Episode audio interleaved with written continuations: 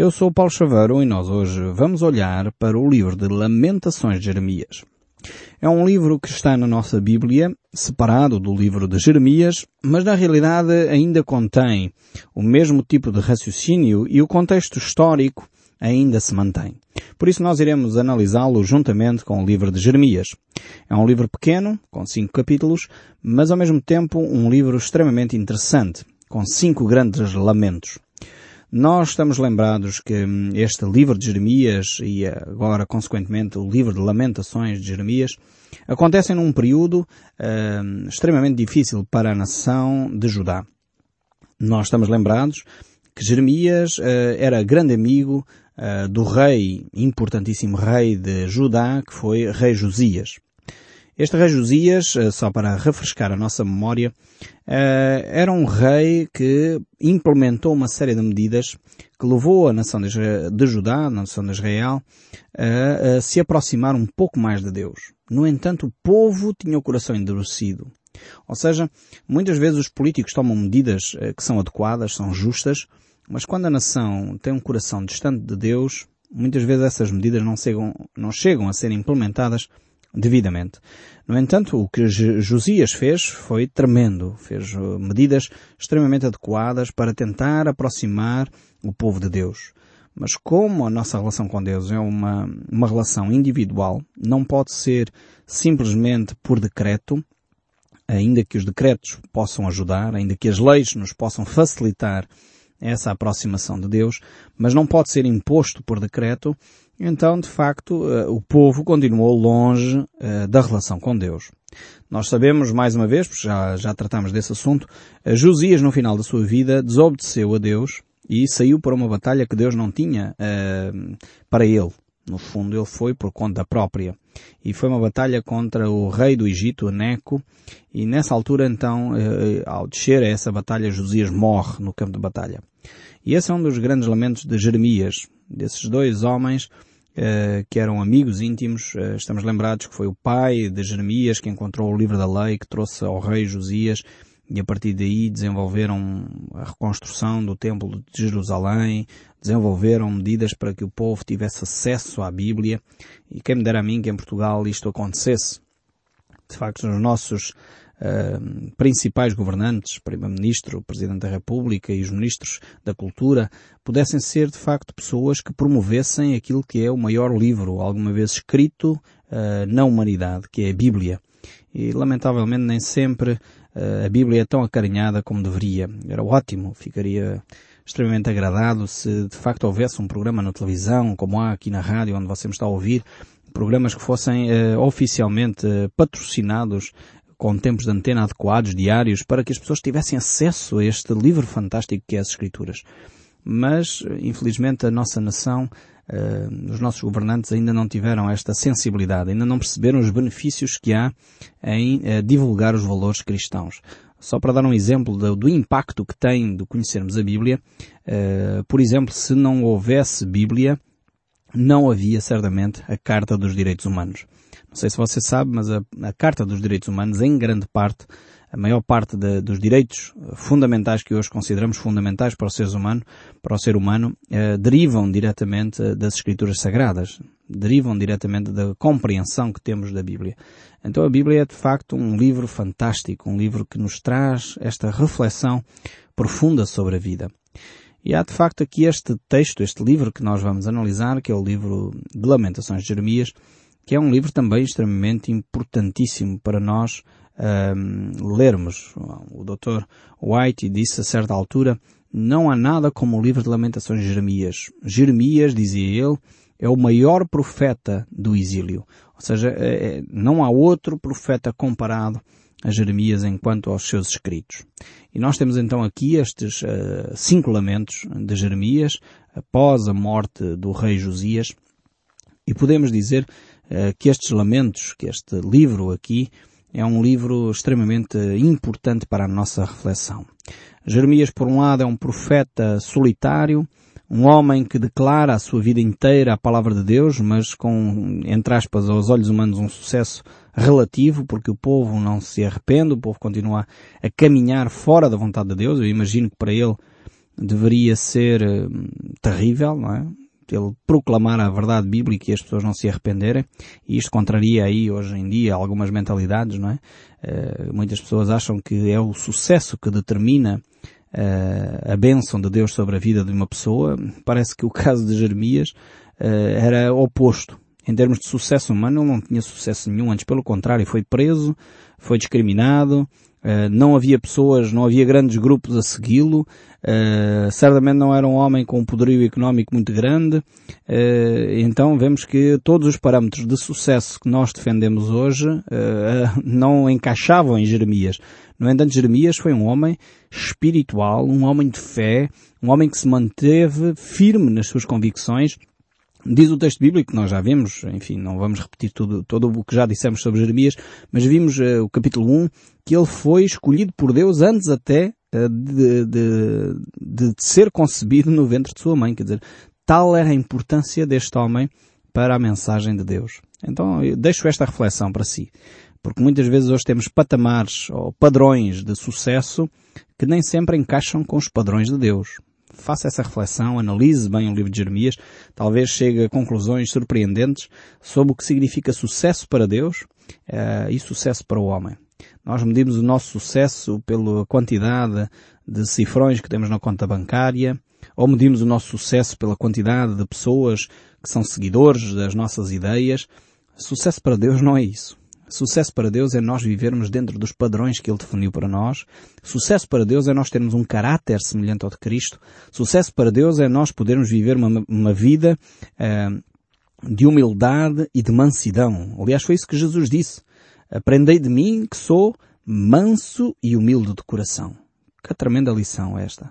E infelizmente hoje vemos pessoas a se intitularem apóstolos, a se intitularem, auto-intitularem muitas vezes bispos e isto e aquilo e e não percebendo que o sucesso das suas vidas está na humildade, não está na fama, não está num ter um púlpito a que se agarram com unhas e dentes como se fosse um trono. Não está nisso. O sucesso para Deus está numa atitude humilde, está numa capacidade de reconhecer as fraquezas, está na capacidade de pedir perdão quando ofendemos o próximo, está na, na atitude que nós temos para com os mais carenciados e necessitados.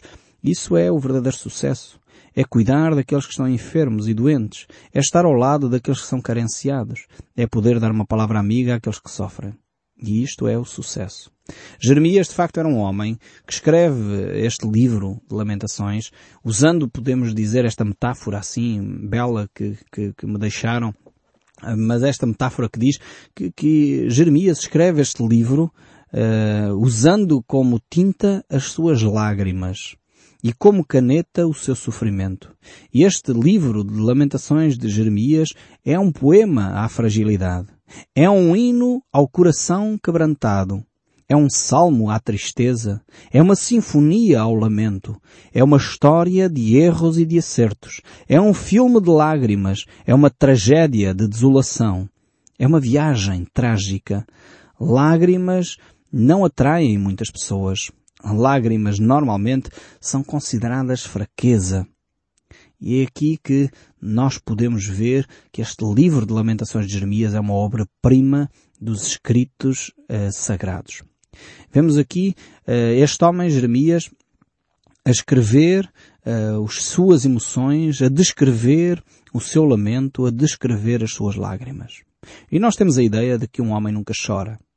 Alguns de nós achamos que é impossível um homem chorar. Um homem que é homem não chora. Mas temos aqui Jeremias, que é um homem tremendo, um homem de caráter, um homem sério, um homem que se condói com o pecado do povo e que chora e lamenta. E o maior homem que alguma vez pisou o solo deste mundo, que pisou alguma vez este globo, chorou quando viu a miséria do seu povo. E esse homem foi Jesus. Olhando para a cidade de Jerusalém, diz o texto bíblico, Jesus chorou. Eu não sei onde é que fomos tirar essa ideia de que os homens não choram. Acho que é um disparate. Eu não estou a dizer com isto que temos que chorar por tudo e por nada, que temos que ser pieguinhas, não é isso que eu estou a dizer. Não, mas não tem mal chorar. Aliás, a razão por que muitos homens morrem de ataques cardíacos, e deixo esta, é porque os homens não choram, não expressam as suas emoções, preferem cobrir e esconder as suas emoções. E sabem como as emoções não se podem guardar dessa maneira, o coração rebenta. E rebenta realmente Ataques cardíacos acontecem muito mais nos homens do que nas mulheres. E sabem porquê? Porque os homens não choram. Talvez precisamos, nós homens, aqui estamos a falar só para homens, as senhoras que me desculpem neste momento, nós homens precisamos de aprender a expressar as nossas emoções.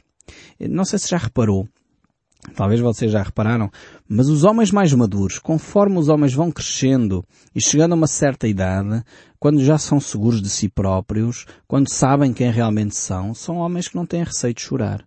Eu tenho olhado e visto homens, às vezes com 60, 70 anos, homens sérios, homens que encaram a vida com maturidade, pessoas que são, uma, são exemplo de vida, são para mim modelos, enfim. E eu vejo esses homens a falar e as lágrimas vêm-lhe aos olhos, são sensíveis para com os outros, são pessoas maduras, que aprenderam com a vida e já não têm nada a perder, e nesse sentido não têm nada a esconder, e por isso choram. Quando nós vemos a miséria dos outros, ainda choramos? Eu creio que hoje em dia nós vivemos um drama como sociedade que é nós somos expostos, as novas gerações estão expostas a tanta violência, a tanta promiscuidade, a tanta corrupção, a tanta situação desagradável. E estamos a fazer isso naquilo que se chama horário nobre. Não sei se você já reparou o que é que acontece quando a população portuguesa está a jantar. Acontece as coisas mais escabrosas que se podem imaginar na sociedade. Chama-se isso notícias. E infelizmente nós colocamos logo os nossos filhos bem cedo. Eu faço esse erro de vez em quando lá tomo consciência com a minha esposa e quando vejo uma notícia que de facto são violenta, desligo a televisão para que pelo menos os meus filhos não tenham que ser expostos a essa violência. Um, e, e, nós, estas novas gerações estão expostas a essa violência. Sabe o que é que isso faz? Faz com que a nossa sensibilidade adormeça. É por isso que hoje em dia as pessoas têm mais dificuldade em chorar. Já não se sensibilizam com aquilo que acontece na realidade às pessoas. Enquanto jantamos, eh, vemos mortes. Enquanto jantamos em família, vemos bombas, vemos destruição, vemos guerras, vemos fomes. E aquilo passa a ser eh, normal. Então já não nos sensibilizamos, já não choramos, já não nos condoemos com a miséria do próximo, porque ela passou a ser banal, passou a ser parte da nossa refeição. Um psiquiatra chamado Augusto Guilry tem escrito livros fantásticos a quem recomendo vivamente. Procurem qualquer livraria, de certeza que encontram livros deste autor.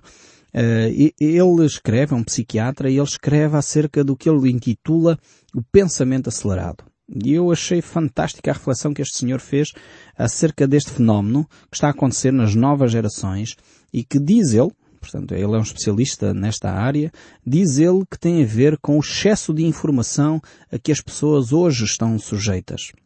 O facto das pessoas estarem sujeitas a uma quantidade enorme de informação, e é só andar na rua, vemos outdoors por todo lado, se abrirmos uma página na internet tem informação de alto a baixo, eh, de cima a baixo, na horizontal, na vertical, em qualquer posição vemos informação, se vemos a televisão, uh, não sei se você já reparou, enquanto dá, por exemplo, um noticiário, nós temos normalmente pelo menos três a quatro tipos de informação diferentes, enquanto o senhor está a falar e a dar a notícia.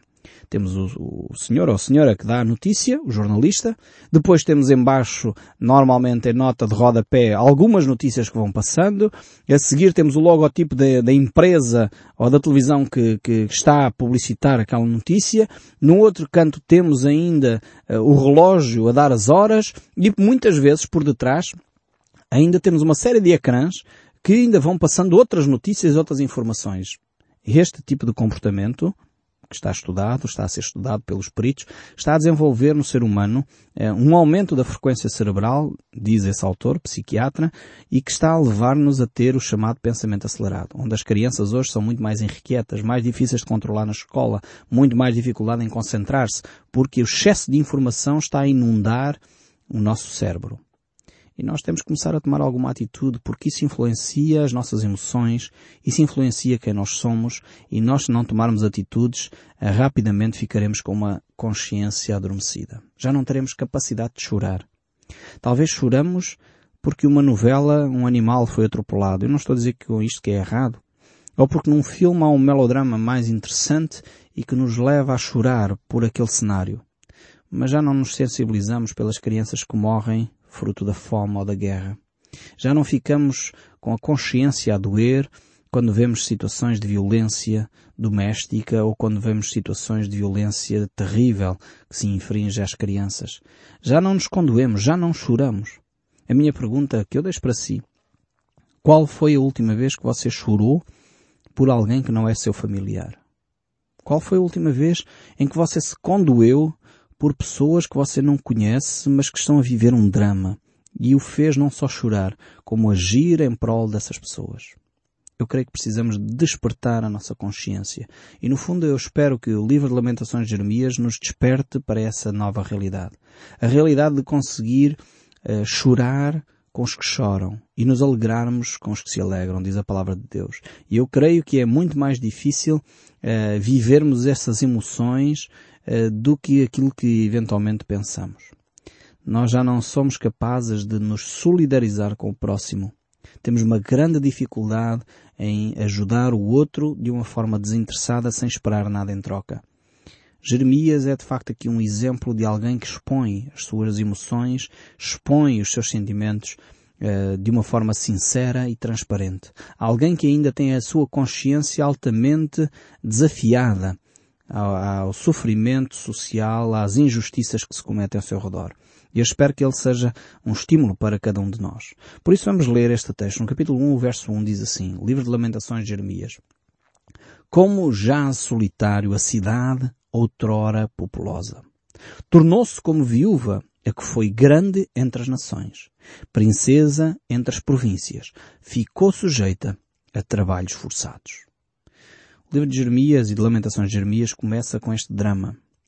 Jeremias, no fundo, pergunta eh, como é que é possível uma cidade tão espetacular, uma cidade tão faustosa, tão esplendorosa como era a cidade de Jerusalém, chegar a este ponto de desolação ele vai dar algumas explicações. Ele vai dar algumas orientações porque é que isto aconteceu.